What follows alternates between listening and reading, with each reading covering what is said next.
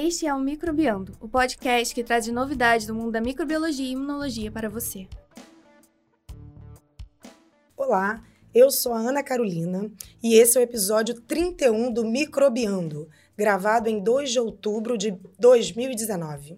Isso mesmo, diretamente do congresso da SBI, o Imuno 2019. E eu, como todo mundo já me conhece, que eu sou mega famosa, sou a Juliana Chavarria. E vejam vocês já perceberam que esse vai ser um episódio super especial. É isso aí, Ju. Episódio especial e com uma super novidade. Esse ano, o Microbiando foi de mala, cuia e gravador para SBI, com a proposta de formar novos podcasters.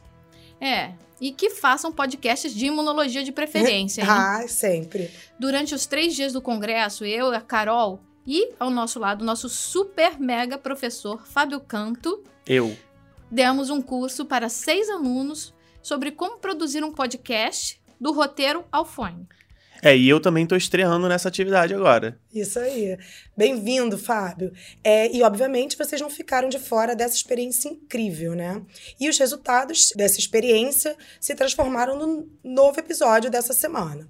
Então, nesse especial, nós vamos ter seis microlitros de notícias escritos pelos novos podcasters da SPI, que são os Immunobirds. Isso mesmo. Esses apaixonados pela imunologia passaram o congresso inteiro tweetando as novidades do congresso e deixando a imunologia mais próxima de todos.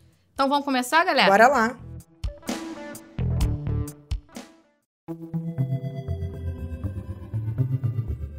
Bom, então começando esse episódio especial, é, nós temos o Marcelo. O que, que você trouxe pra gente? Olá, Ana. Primeiramente, eu gostaria de agradecer, então, os imunologistas aqui da UFRJ, a Ana Carolina, a Juliana e o Fábio pelo convite de participar nesse podcast, né, que será voltado para a área de imunologia. É, o meu nome é Marcelo Amaral, eu sou aluno de doutorado em microbiologia e imunologia da Universidade Federal de São Paulo. Na minha linha de pesquisa, eu investigo como as células do sistema imune na infecção por protozoário, mais especificamente como proteínas, receptores, sensores citosólicos participam no controle dessas infecções por protozoários. Muito legal. Nossa, não, e tudo a ver com o que eu trabalho há A vida 20 toda. anos. Não a conta, não conta. Adorei, Marcelo. Tá, e esses sensores, então, eles são chamados de inflamassomas, né? E eu dei essa introdução do que eu faço porque é exatamente isso que eu vou falar aqui nesse podcast, que foi uma Show. palestra do Dr. Bernardo Franklin. Show, também adorei essa palestra. Muito Bom. boa escolha. Bom, então só uma breve introdução então para as pessoas entenderem o que são os inflamassomas. Os inflamassomas são complexos proteicos intracelulares que após a sua ativação por diferentes estímulos, dependendo do inflamassoma que estamos falando, eles são capazes então na sua cascata final de resultar na produção de citocinas inflamatórias, IL-1-beta e IL-18, que induzem inflamação. Daí o nome inflamassoma. Bem, a palestra então que foi apresentada aqui no Congresso Anual da Sociedade Brasileira de Imunologia, SBI, foi dada pelo Dr. Bernardo Franklin, um pesquisador brasileiro que trabalha na Universidade de Bonn, na Alemanha, e que veio aqui na SBI exatamente para falar sobre o assunto de plaquetas e inflamação e a sua relação. O Bernardo apresentou uma palestra sobre plaquetas, que são classicamente conhecidas pelas suas atividades coagulantes no sangue, mas que recentemente na literatura tem dado indícios de que elas podem ter um papel no sistema imune também. Esse papel imune das plaquetas participa na modulação dos inflamassomas, então. Eu nem sabia que plaqueta fazia inflamassoma, tinha inflamassoma. Na verdade, ela pode modular. Vamos ver o que o Bernardo tem para falar Isso aí. aqui, né? Eu ela, é, se ela tem. Eu faltei, eu faltei nessa aula. Tudo bem. Então, os dados apresentados pelo Bernardo mostraram que plaquetas são capazes de modular os inflamassomas. Ele mostrou com células humanas de pacientes que tanto macrófagos quanto neutrófilos, que são células da imunidade inata, estimuladas para sua, para ativação dos inflamassomas na presença de plaquetas, têm uma resposta ainda maior na produção da citocina inflamatória e IL-1-beta. E que as plaquetas são críticas para a produção de IL-1-beta nos monócitos. Ah, agora eu entendi. Então, quando ele adiciona as plaquetas essa, aos monócitos, aos macrófagos, ele vê. E neutrófilos. Em neutrófilos, ele vê uma regulação da ativação do inflamassoma. Uma potencialização, né? Quando a pessoa, é, quando o grupo coloca na presença do estímulo para ativar o inflamassoma as plaquetas, há uma potencialização da resposta. Então a gente tem uma resposta mais inflamatória que ele mediu isso basicamente por IL-1 beta, que é a Entendi. citocina inflamatória da via. Isso aí. certo? Ele também mostrou, então, que a aplicação dessa análise diretamente em humanos. Por exemplo, os pacientes que têm malárias, eles têm anemia e trombocitopenia, que é uma redução na quantidade de plaquetas circulantes. E é uma correlação positiva entre plaquetas e L1-beta. E pela minha interpretação dos dados dele, foi que quanto mais plaqueta você tem, maior produção de L1-beta e de resposta, então, inflamatória. É, na verdade, menos plaqueta, menos IL-1 beta, e aí o, o prognóstico da doença é melhor. Bom, o grupo também mostrou que as plaquetas aumentam o nível transcripcional dos componentes do inflamassoma, ou seja, há um aumento do RNA mensageiro, daquela informação do inflamassoma, em específico o NLRP3, e da citocina pró-inflamatória pró-IL-1-beta, que após a sua clivagem poderá então se tornar na sua forma ativa IL-1-beta, levando então uma resposta inflamatória. E eles chegaram a olhar também a IL-18, que é uma outra citocina que é liberada pelo inflamassoma? Então, eles olharam, mas assim, bem em stand-by, assim. É não um- foi marginalmente. É, não né? foi a cereja do bolo do, é um do outro trabalho, trabalho, deles. né? Mas é uma questão de que L18 é uma citocina muito mais difícil de ser trabalhada, então os pesquisadores na academia em geral preferem trabalhar com inflamassomas e L1 beta. Uhum.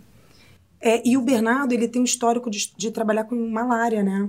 Eu conheci ele na, no René Rachu, na Fiocruz, em 2008. Ele estava fazendo doutorado com o Ricardo Gazinelli e ele trabalhava com malária. Nessa época, o, o- a gente já tinha um projeto em inflamassoma e malária. Então, por isso, eu acho que ele focou muito na IL-1-beta e, obviamente, ele quis focar numa doença em que a IL-1-beta tem um, um papel importante e, obviamente, existe o envolvimento de plaqueta. Né? Por isso que eu, eu gostei bastante. Eu acho que tem tudo a ver esses dois mecanismos. A IL-18 seria interessante, mas como não é muito, né, não tem um papel central, pelo menos nesse tipo de doença, eu acho que ele não deu muita importância. Tá, e por fim, o grupo então mostrou também que havia relação entre plaquetas e síndromes autoinflamatórias exclusivamente dirigidas pela citocina IL-1 beta, a citocina inflamatória então dessa via, certo? O grupo avaliou 45 genes que estão ligados à ativação de plaquetas e observaram que no sangue de pacientes com a síndrome inflamatória de Muckle-Wells ou MWS, 42 destes genes estavam presentes nesses pacientes. Então, de 45 genes que eles avaliaram, esses pacientes tinham 42 desses genes. E aí, isso fortaleceu a hipótese deles de que a plaquetas e quantidade de IL-1 beta são intimamente relacionadas. Perfeito. E tudo isso em conjunto tem uma grande importância médica, já que o entendimento da interação entre plaquetas e a resposta inflamatória proveniente dos inflamassomas pode servir como alvo terapêutico para o controle de certas doenças, se no caso clínico queremos uma resposta mais ou menos inflamatória. Eu achei super legal esse trabalho dele. O, na verdade, esse trabalho ele já está como pré-print, né, no Cell Report. Não sei se, Marcelo, Sim. você conseguiu pegar. Cheguei, cheguei Você conseguiu porque pegar. Está disponível, você só precisa fazer o login, É. cadastro e você consegue pegar o trabalho. É, eu não tive a oportunidade de ler ainda. Mas uma coisa que ele falou no início da palestra, que aí eu acho que iria ser muito específico para a gente discutir aqui, mas eu vou falar rapidamente, que na verdade ele descobriu isso por acaso, né? Porque ele usava um kit de purificação de neutrófilo, que na verdade o kit de purificação do neutrófilo não purificava o neutrófilo, vinha um monte de plaqueta junto. E aí quando ele começou a fazer os experimentos, tirando a plaqueta, querendo aumentar a pureza da cultura dele de neutrófilo, ele perdia os fenótipos. Ele viu uma coisa completamente diferente. Aí ele começou a pesquisar o que estava contaminando essa cultura, né? E aí ele descobriu que eram as plaquetas. Carol, Ih. rapidinho. Isso daí é serendip, não é microbiano. Aí, Leandro, fica a dica. Me chama que eu faço contigo. Não, mas isso é super legal. Inclusive, ele contactou a empresa, né? E falou: olha, o, o que você chama de kit de purificação não tá purificando, ele tá enriquecendo. E aí o kit mudou o nome, passou a ser. Não só por causa dele, mas realmente foram feitos vários experimentos na empresa. E aí agora é kit de enriquecimento de neutrófilo, não é mais purificação, porque ele não elimina a plaqueta. E faz uma diferença enorme, né? Muito bom, muito bom. Foi isso, pessoal. Então, obrigado por tudo. Quem quiser acompanhar meu Twitter sobre ciência e imunologia é M, de Marcelo, né? Pires Amaral. Então, é arroba M Pires Amaral. E também uma página de divulgação científica do qual eu estou participando, que é a Universidade Produz. A gente tem página no Instagram, no Facebook e no Twitter. Show, Marcelo. Obrigadíssimo pela sua participação. É, e seremos todos seus seguidores. Certamente. Valeu, Marcelo. Obrigado, pessoal.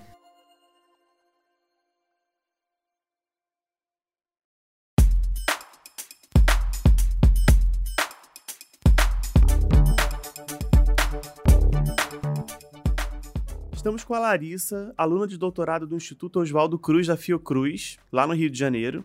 E ela tem uma página no Facebook e Instagram chamada arroba Eu Penso Ciência, onde ela faz publicações sobre novidades científicas e trabalhos dos alunos brasileiros. Hoje ela traz para a gente um relato sobre a palestra do Dr. Scott Snapper, médico e pesquisador do Boston Children's Hospital da Escola de Medicina de Harvard, e fez uma apresentação dos seus principais projetos. Então, Larissa, como é que foi a apresentação? Oi, Fábio. Oi, meninas. Olá. Muito obrigada pela, pela introdução e por essa oportunidade. Ah, eu amei a palestra do Dr. Scott. Ele fez uma apresentação impecável com o título Citocinas, Sinalização de Citocinas e Doenças Inflamatórias Intestinais, Novos Mecanismos e Implicações Terapêuticas através do estudo de doenças raras. Nossa, legal, Larissa. Só para situar os ouvintes, o que seriam essas doenças inflamatórias intestinais? Então, para simplificar e não ficar repetitivo, vamos usar o termo IBD, que é Inflammatory Bowel Disease em inglês, e significa para substituir então as doenças inflamatórias intestinais, ok? Tudo bem. Elas são um grupo de doenças que acometem o intestino e as principais são colite ulcerativa e doença de Crohn, que cursam com inflamações intestinais, obstrução e fístulas intestinais, mas também apresentam outros sinais extraintestinais, como aftas recorrentes, problemas vasculares e articulares. Como eu disse, essas duas são as principais, mas já foram descobertos mais de 250 losses gênicos suscetíveis a IBD. E é justamente esses casos mais raros que o Dr. Scott estuda. Sabe um dado muito interessante sobre as IBDs? Elas são doenças modernas e relacionadas a países industrializados. Será que isso então tem a ver com a alimentação dessas pessoas? Olha, pelos dados explicados pelo Dr. Scott, elas são doenças multifatoriais, com envolvimento genético, defeito em respostas do sistema imune, microbiota alterada e gatilhos ambientais. Ou seja, a alimentação cheia de junk food que a gente tem hoje em dia pode sim ter algum papel, né?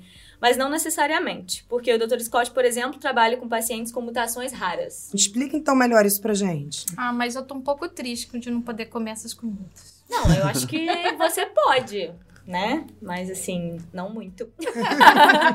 Então, é, para contextualizar, ele trabalha no hospital pediátrico e a sua pesquisa é com pacientes com IBD infantil. Eles esses pacientes, então, apresentam frequentemente doenças de cólon isolada, de curso muito severo, muitas vezes necessitam de intervenções cirúrgicas e têm um fator genético associado. Mais de 40% dos pacientes têm um ou mais familiares com IBD. Nossa, essas taxas são altas mesmo, né? Aham. O Dr. Scott e sua equipe fazem parte de um consórcio chamado Very Early Onset IBD Consortium, que tem como missão diagnosticar, tratar e desenvolver novas terapias para IBD infantil. São mais de 250 colaboradores e mais de 1.500 pacientes até agora. Ele então mostrou alguns casos e eu vou explicar brevemente os achados principais. Vamos lá, tô animada. Eu assisti essa palestra também, Larissa. Vamos, vamos ver se eu consigo te ajudar aí. É.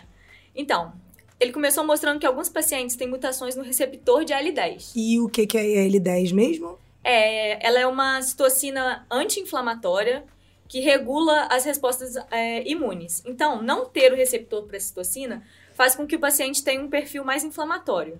Saber que esses pacientes têm essa mutação, então, é importante para o tratamento. Ele até demonstrou uns dados que, ah, em alguns casos, os transplantes de células tronco hematopoéticos pode até curar os pacientes nesses, é, com, esse, com essa mutação. É, visto isso, é, ele avaliou funcionalmente em modelo animal. E eles observaram que a citocina IL-1, uma citocina pró-inflamatória, estava aumentada. Então, decidiram avaliar se ela estaria sendo inflamatória na ausência do receptor de IL-10. Nossa, duas vias na mesma doença? Pois é. Ele viu que as duas é, estão envolvidas sim. A IL-1 estava promovendo, estava promovendo um aumento da infla- inflamação na ausência do receptor de IL-10. Com isso, eles se questionaram se era possível tratar a doença bloqueando a IL-1. É, e isso é muito legal, porque existe o Anankira, né? Que é o antagonista, se eu não me engano, do receptor da IL-1. É, ele é um antagonista da IL-1. Eu, eu não sei exatamente como ele funciona, na hora ele não explicou muito, mas é exatamente. Ele usou esse, essa droga e observou melhora dos pacientes tratados. E aí eles questionaram se a L1 aumentada teria mais alguma assinatura nos pacientes humanos com IBD infantil. Ele avaliou biópsias de cólon dos pacientes e encontrou uma população de célula distinta nos pacientes que não tinha no grupo controle. E elas produziam, adivinha, IL-1. Que legal. Pois é, ele disse que mais estudos precisam ser realizados na área, mas essas células podem se tornar biomarcadores interessantes é, no auxílio do diagnóstico. Além disso, o Dr. Scott também tem uma linha com a síndrome de Scott-Odrich, que é uma síndrome rara que comete apenas meninos e que por acaso é o tema do meu estudo de doutorado. Ai, que legal. Meu orientador trabalhou com ele no pós-doc lá em Harvard e aí a gente deu continuação ao trabalho aqui. Muito legal. Tirando então a ideia dos tratamentos para síndrome, ele decidiu avaliar se o tratamento com IL-2, que promove aumento de linfócitos T regulatórios, poderia ajudar os pacientes com IBD. No entanto, é, a IL-2 ela não ativa somente linfócitos T regulatórios. As outras células linfócitos T também têm receptor para essa citocina. É, todos os linfócitos T ativados, né? E os reguladores, Isso, exatamente. Mas o que ele viu que foi interessante é que essas células respondem a baixas doses de IL-2, porque elas têm um complexo de alta afinidade do, do receptor. Mas por que não? Então, os outros, os linfócitos T regulatórios, como eu disse, têm essa alta afinidade. Então, eles tiveram a ideia de testar baixas doses de L2 como tratamento. Primeiro, eles fizeram os estudos em modelo animal, que foram um sucesso. Ela promovia a expansão de T-reg, de, de células linfócitos T reguladores, e também era terapêutico. É, e temos um especialista aqui em ter reguladoras, diga-se de passagem, ah, né? É, é, um homem ter-reg, cuidado. Mais ou menos. É, especialista Ele total é imunossupressor, assim, pessoa. Eu também sou bem ter-reg. Mas isso é legal, porque na verdade quando ele coloca uma dose mais baixa da citocina, ele favorece que a T-reg seja a primeira que consuma, Exatamente. porque ela já tem altos níveis de É CD25 isso. na membrana, então ela é a primeira que entra em contato, É, a que você- mais favoravelmente entra em contato Isso, com é a porque ele citocina. não queria que as outras células também T Uhum. convencionais fossem ativadas, porque não seria bom para o paciente. É, na verdade, eu, já, eu vi essa estratégia em alguma outra palestra, que agora eu não vou lembrar qual, que é exatamente isso. Então, low dose, né, de L2 vai favorecer a T-reg, que expressa níveis muito maiores. O, CD, o Fábio falou do CD25, que é uma das cadeias do trímero, né? Da, do receptor da IL-2. E que, inclusive, é um dos mecanismos de regulação da T-reg, Sim, né? Ele, exato. Ela compete, ela consome mais. Ela consome L2 e indisponibiliza a É citocina uma para as das- outras células que seriam as que vão provocar a doença, por exemplo, Exatamente. nessa circunstância. E, e com os pacientes, Larissa?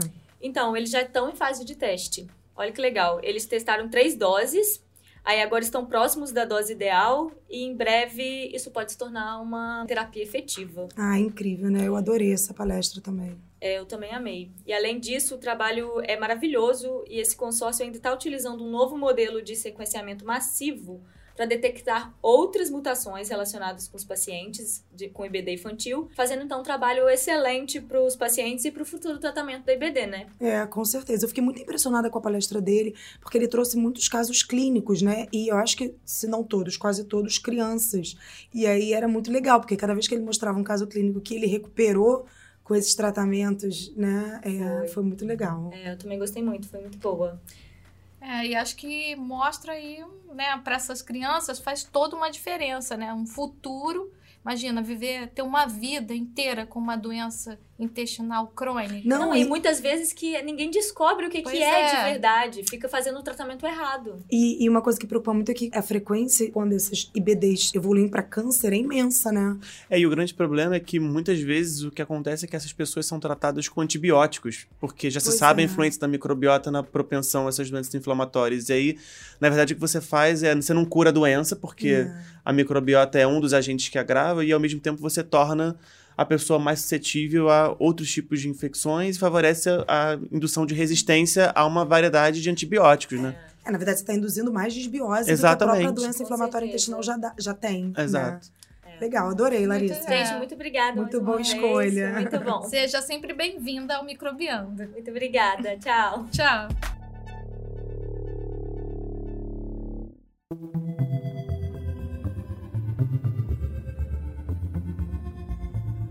Bom, pessoal, para o próximo Microlitros, então, nós temos a Paula, que também é uma nova podcaster e imunobird. O que, que você conta pra gente, Paula? Bom, eu sou estudante de bacharelado em Biologia da Universidade Federal de São Paulo, fundadora do projeto Marquês Science e co-criadora da página no Facebook Vivendo a Biologia. Ai, que legal! E esse ano foi meu primeiro congresso internacional e está sendo simplesmente incrível. Sabe o que, que eu tô achando máximo? Todos os envolvidos no curso são super engajados, Sim, né? todo mundo politicamente ativo. isso, É. gente. Muito bom. Vocês são divulgadores naturais. É, né? parabéns. teve várias palestras incríveis, mas uma que eu gostei muito foi da doutora Eliane Piade, do Instituto Marie Curie, em Paris, na França, que ela estuda tumores rabidoides e maneiras de desenvolver terapias para combater esses tumores, né? E, Paula, explica para os nossos ouvintes o que, que é esse tipo de tumor. Bom, o tumor rabidoide é um tipo de câncer raro e agressivo do sistema nervoso central que se inicia principalmente nos primeiros períodos de vida. Ela estuda exatamente as formas de terapias para inibir o crescimento desse tipo de tumor. É, recentemente, o grupo dela observou que esse tipo de tumor é altamente infiltrado tanto por célula, células da linhagem linfóide quanto da linhagem mieloide, sendo que essas células da linhagem linfóide elas coexpressam moléculas chamadas de PD1 e a TIM3, que são marcadores de exaustão de ativação. Da linhagem mieloide coexpressam seus respectivos ligantes. É, e aí, só para dar uma contextualizada, principalmente dentro desse immunotherapy, né, que é o, que, que, que é o tema da SBI, do Congresso da SBI, quer dizer, não adianta você ter um muito infiltrado de células T no tumor se todas elas não têm um perfil efetor, né? É, se, ou a maior parte delas, enfim. Então, essas, isso foi muito, muito falado, a coisa do, da marca, do, dos marcadores de exaustão e É, como. esse perfil de exaustão é importante que os nossos ouvintes saibam do que se trata, né? Assim, exaustão é um termo mais genérico que diz respeito a uma disfunção da atividade linfocitária. Então, essas proteínas que você mencionou, que são abundantemente expressas por essas células, PD1, TIM3, elas também são expressas por células ativadas, que funcionam devidamente, mas curiosamente elas estão expressas em grande quantidade em células que não funcionam bem, em linfócitos que infiltram os tumores, mas de alguma forma são impedidos de atuar contra aquelas células transformadas do tecido. Então, entender como é que se dá a expressão dessas proteínas e como que essas células funcionam é um grande desafio para quem tenta hum, desenvolver terapias, né, estratégias clínicas para lidar com pacientes que sofrem de tumores. É, e, a- e converter esse fenótipo exausto para um fenótipo efetor. Efetor. Né? Eu acho que foi isso que a gente mais escutou nos últimos Exato. dias. É, é a, é a pergunta de um milhão de dólares. Quer dizer que agora é um bilhão, né? Então, a ideia é exatamente utilizar o próprio sistema imune para combater esse tumor. Então, eles conseguiram observar que a inibição, inibição da via PD1, PDL1 e da TIM3 eram capazes de prejudicar o crescimento desse tumor e, além disso, induzir memória. Que esse é um campo muito estudado hoje em dia, uma forma de bloquear esses checkpoints, essas vias, e assim conseguir inibir o crescimento não só desse tipo de tumor, mas de outros tipos de tumores. E realmente é algo muito legal de se ver, por- porque é algo, é algo que eu gosto muito de estudar, então... É, É e uma legal. coisa que é interessante, Paula, e que para ficar claro para os ouvintes, que seria uma maneira de fazer o sistema imune responder contra o tumor, né? Isso que é o mais interessante. E de forma é, preferencialmente antígeno específico, ou seja, essa, esse, esse aumento da resposta efetora via linfócitos, né, principalmente, ele não pode ser policlonal, né? Senão aí você vai começar a ter é, efeitos secundários dessa terapia que a gente não quer, por exemplo, doença autoimune. Então, é, é, esse- o grande desafio eu acho que é esse, é, é você usar as células do próprio paciente e, e gerar células que sejam muito efetoras contra o tumor, mas que não causem os efeitos deletérios de uma ativação policlonal, por exemplo. Então, Paulo, muito obrigada por você ter participado da nossa iniciativa, do curso. E a gente vai te seguir nas suas redes, estaremos atrás de você. Ah, fico muito, eu fico muito feliz de ter participado do Microbiano, é, porque acho muito importante a gente divulgar, promover a ciência para o maior número de pessoas e me sigam nas minhas redes sociais.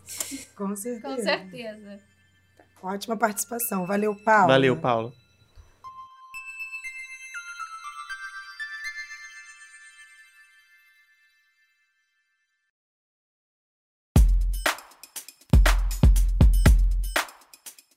Então agora a gente vai passar para nossa próxima podcaster, a Camila Cataldi. Olá, pessoal, tudo bom? Meu nome é Camila e eu sou aluna de doutorado em patologia experimental na Universidade Estadual de Londrina. E sim, eu sou carioca e uma carioca que fugiu do Rio de Janeiro para morar no Paraná. E primeiramente eu gostaria de parabenizar a equipe do Microbiano pela iniciativa de trazer esse curso aqui pro pro, pro SBI esse ano.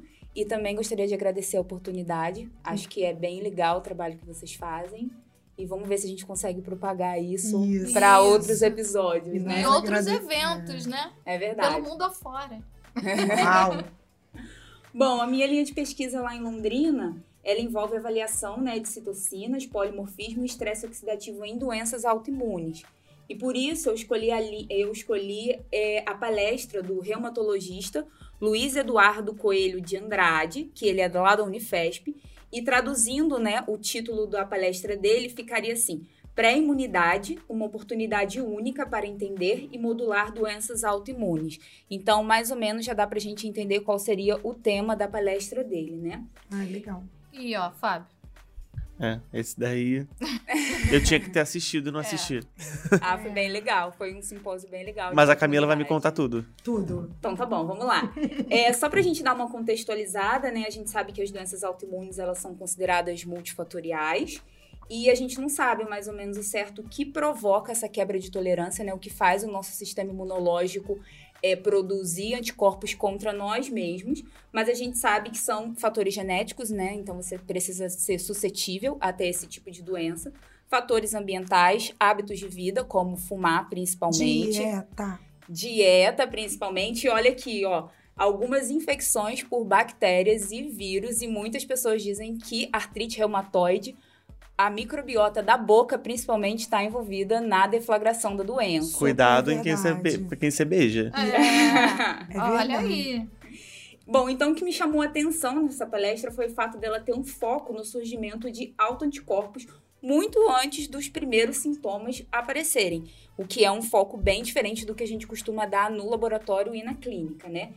E só para relembrar, né, os ouvintes, os autoanticorpos são aqueles anticorpos que as nossas células, né, que o nosso sistema imune produzem contra as nossas próximas, próprias células. Então a gente dá o nome de autoanticorpos.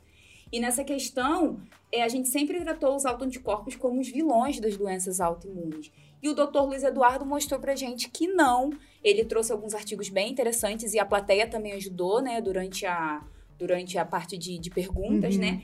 E ele mostrou pra gente que esses autoanticorpos, na verdade, eles são mais biomarcadores de que alguma coisa está acontecendo de errado com o sistema imune do que os próprios causadores da doença em si. Gente, eu achei isso incrível. É, isso é muito então. legal. Exatamente. Ele, inclusive, falou que é, as células T, na verdade, causam mais danos do que os próprios anticorpos. E a gente sempre traz os autoanticorpos como os grandes vilões. Ah, mas isso é porque o cara estuda a célula B e aí quer culpar a célula T, coitadinha, né? É, eu particularmente gosto muito da célula T, mas Eu também não também. dá pra gente colocar a culpa sempre nos anticorpos, né, É. gente? Bom, e baseando nisso, é, alguns dados da apresentação demonstraram que no lupus, o anticorpo anti-DNA de fita dupla, e para aquelas pessoas que não sabem, o anticorpo anti-DNA de fita dupla, ele é aquele que diagnostica o lupus. Ele nem sempre está presente, nem todos os pacientes têm esse anticorpo, mas quando tem esse anticorpo, normalmente se fecha o diagnóstico de lupus. E na artrite reumatoide, o anticorpo antiproteína citrulinada também é um anticorpo próprio da artrite reumatoide, cerca de 70% dos pacientes têm esse anticorpo, mas também se não tiver anticorpo não quer dizer que não tem artrite, mas também é um anticorpo que marca a doença. Uhum. Eles surgem no sangue do paciente muito antes do primeiro sintoma ser manifestado. E isso me chamou muita atenção, porque a gente está sempre atrás de marcadores de diagnóstico e prognóstico, aquilo que pode melhorar a qualidade de vida do paciente, e, se- e sempre atrás de desenvolver medicamento, mas a gente não olha com carinho os autoanticorpos e o que ele tem para dizer pra gente, né, durante, durante a nossa prática ali na clínica e na pesquisa. É verdade, ele é usado, ele é, ele é visto de uma forma muito isolada, né? Isso, a gente está sempre preocupado com a fisiopatologia, É. a gente está sempre preocupado com desenvolver medicamento, estratégias de terapêutica, mas a gente não olha aquelas células e aquelas citocinas que realmente querem dizer pra gente alguma coisa sobre a doença. A gente sempre procura minuciosamente outras partes e deixa outras um pouco mais negligenciadas. É né? verdade, Camila. E assim, eu não sei se é, ele falou na palestra dele, E eu sou muito ansiosa, não vou esperar no final para levantar essa lebre.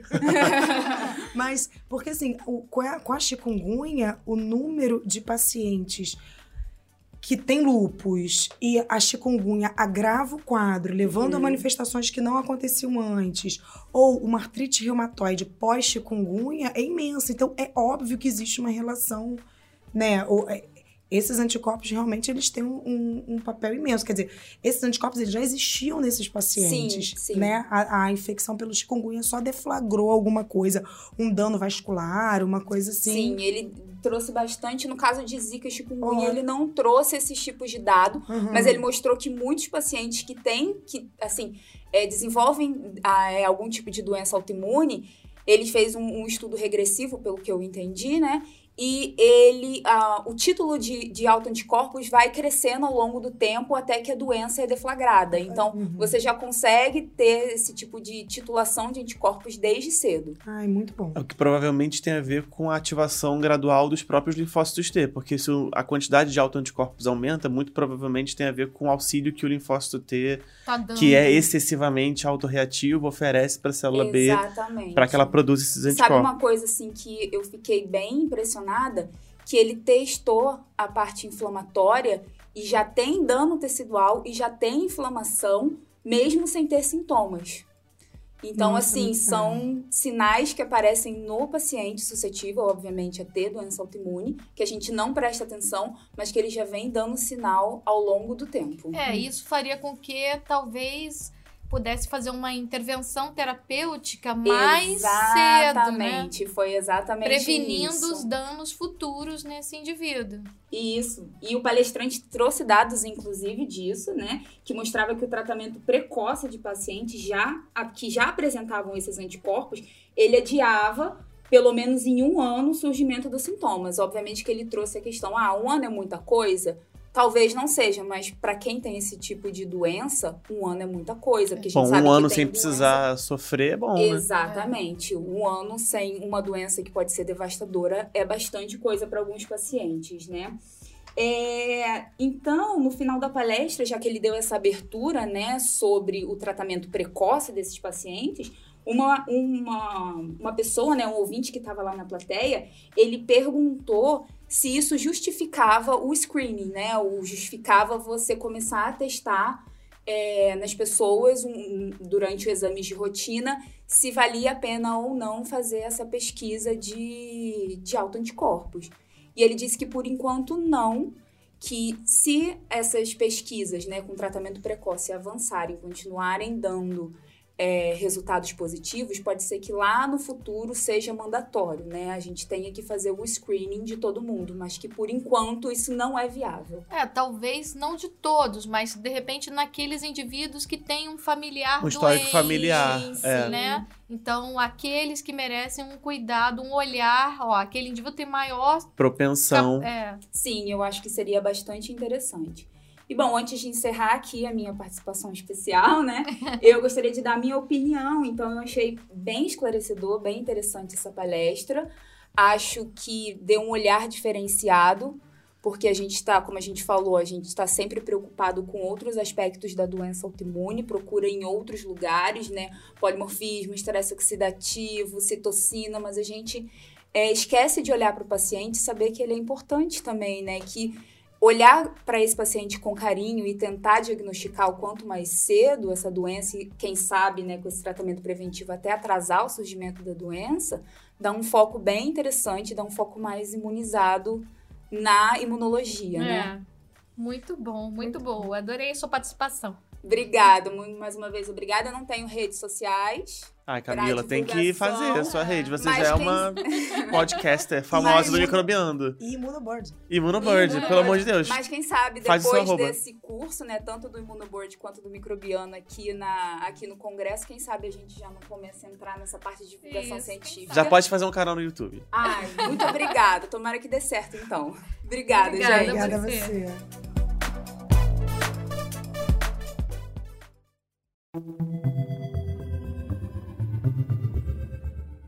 Bom, então, como último microlitros do episódio de hoje. Ai, eu tô ficando triste, Eu eu, tô também. com saudade. Queria mais. Também passou rápido.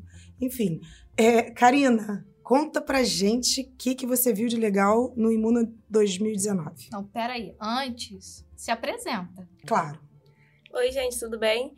É, então, eu sou a nova aluna de mestrado lá do Instituto Oswaldo Cruz da Fiocruz do Rio de Janeiro. E eu trabalho avaliando os efeitos do ácido altroantiretinóico, que é o metabólito da vitamina A, na malária cerebral experimental. Ah, que legal. Mas hoje eu não vou falar de parasito, não. É, eu vou falar de uma das palestras que rolou aqui no SBI, contando de neutrófilos durante é, a infecção viral. Eu vi é, essa palestra no segundo dia aqui, e ela foi ministrada pelo PhD Minsokin, que inclusive é super simpático, muito acessível. E super famoso, né? E super famoso, total. É, e fez uma palestra incrível. Também estava lá, foi maravilhoso. Isso, eu vou contar só um pedacinho da palestra.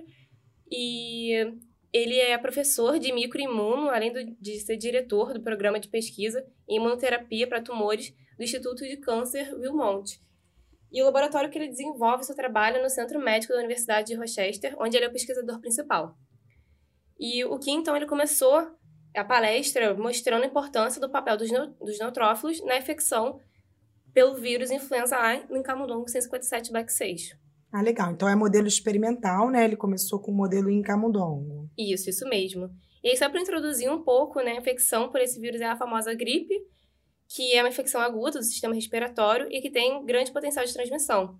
Os sintomas, então, incluem febre, calafrio, dores musculares, tosse, congestão e ela pode também evoluir para um quadro de, de síndrome respiratória aguda grave. E eu queria lembrar aqui, né, que aqui no Brasil a gente tem vacina que protege a gente da, desse vírus, influenza A e B, e é disponibilizada pelo SUS, né? Então é gratuita. Nossa, é. E, e, na última campanha a, a, adesão foi baixíssima, né? Vocês acompanharam isso? Pois é, infelizmente as pessoas não estão se vacinando. Não, microbiando é total pró-vacina. Sempre que a gente pode, a gente fala disso aqui.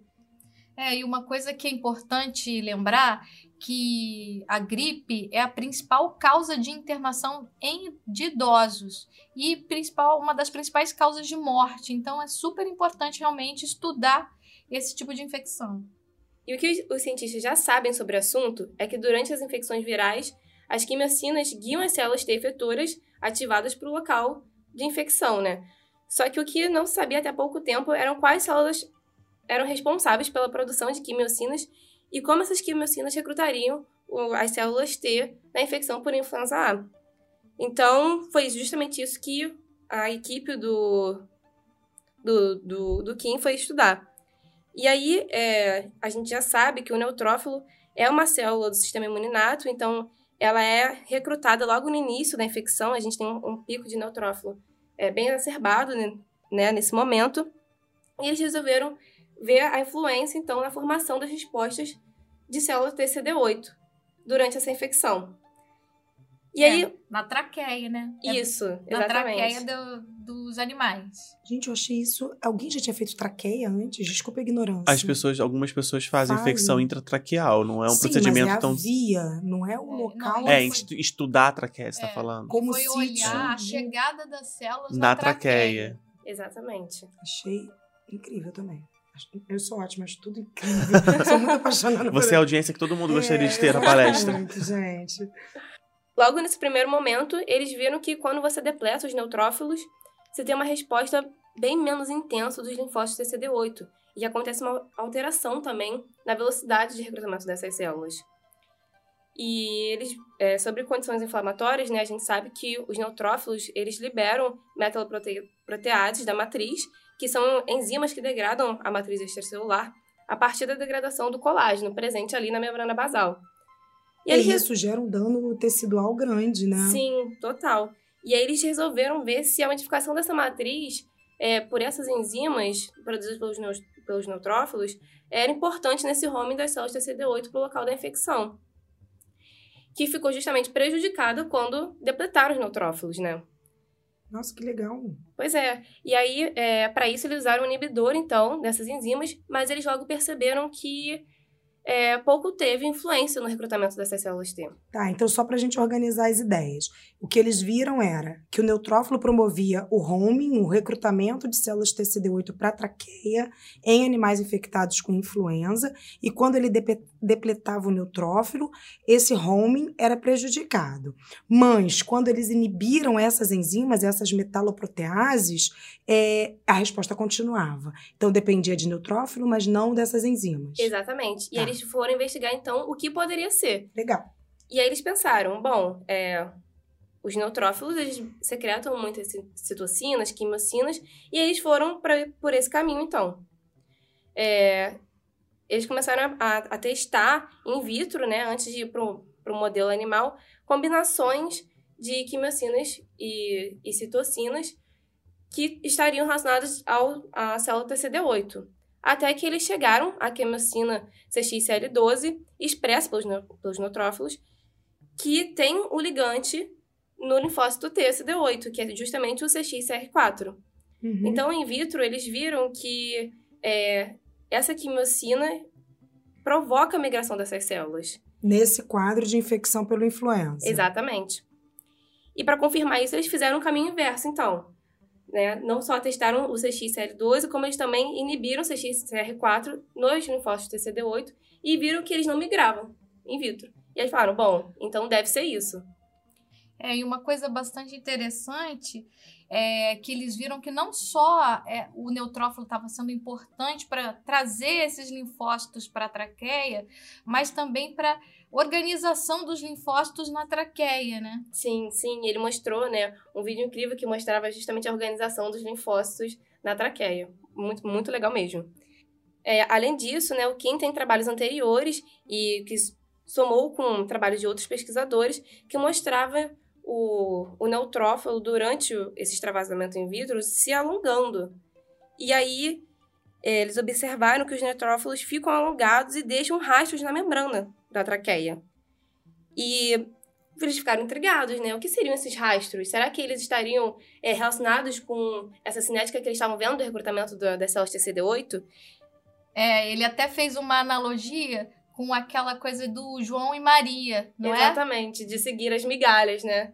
E aí eles foram ver, então, que esses rastros, eles continham a, a quimiocina CXCL12 e que, de fato, a célula TCD8 estava seguindo, então, esses rastros aí deixados pelos neutrófilos. É, eu adorei isso. Eu também ach- achei o máximo a associação dele. Eu acho que foi a primeira vez, né, que mostrou-se uma associação direta do recrutamento, né, do neutrófilo fazendo esse recrutamento do linfócito T, CD8, numa infecção, que aí no caso é a infecção pelo vírus influenza, mas talvez isso aconteça em outros contextos, né? Sim. É, mas a única. Eu, não, eu acho que eu não assisti essa palestra, mas o que eu fiquei na dúvida foi. E aí, então, essa migração, quer dizer, você atenuar essa migração seria uma intervenção terapêutica para diminuir o sintoma? Porque a célula CD8, a gente sabe que é a principal célula citotóxica, né? Que vai, então, eliminar células do hospedeiro que é infectadas pelo vírus, né? Isso funciona basicamente para todas as infecções virais. Então, a célula CD8 ela tem um papel muito importante como um mecanismo efetor contra o vírus. Né? Então, qual foi a pegada que ele deu na palestra? Vamos diminuir essa migração e. Não, eu acho que ele não queria diminuir a migração, ele queria entender, Entender. O fenômeno que estava acontecendo. Ele é, é uma pesquisa básica e não intervir nisso. Agora, Talvez- possivelmente indivíduos que são mais suscetíveis a infecções por influenza tenham falhas É. nesse mecanismo. do Então, neutrófilo, no exato. seria melhorar a resposta função do neutrofílica. Ah, entendi, Entendeu? entendi. Seria, de repente, potencializar essa resposta para favorecer a chegada do CD8. É. Agora, é óbvio que se essa chegada for exagerada, você pode também ter um dano tecidual na traqueia tão Claro, vasto que claro. seja desfavorável. Então, Não, entender como mas- isso se equilibra. Ele mostrou umas fotos maravilhosas, onde você vê o fio do neutrófilo, assim, a, a- né, a membrana com a, a, a marcação da quimiocina e o, e o linfócito assim atrás. Sim. Ah, é muito lindo. É né? muito incrível, foi Muito. maravilhoso. Ótima Foi, foi escolha, incrível, Karina. total. E aí, então, é isso, né? Ele não tem uma proposta terapêutica agora, mas é super importante a gente né? Estudar, isso, isso. Estudar as coisas. É a pesquisa básica, é super importante para vir depois as estratégias, né? Com Não, eu sou certeza. super a favor. Eu faço pesquisa básica desde sempre, né? Mas é que como o congresso ele tem tanto uma Sim, Um sim. né? enfoque na Eu, imunoterapia. eu acho que eu já entrava na palestra perguntando, vamos lá, que que- qual é a terapia? Olha, mas foi legal, adorei. Muito, boa obrigada, escolha. adoramos Obrigada, a sua Karina. participação. Ai, gente, queria agradecer pela oportunidade do curso e por estar aqui também. Obrigada. Isso aí. Foi ótimo.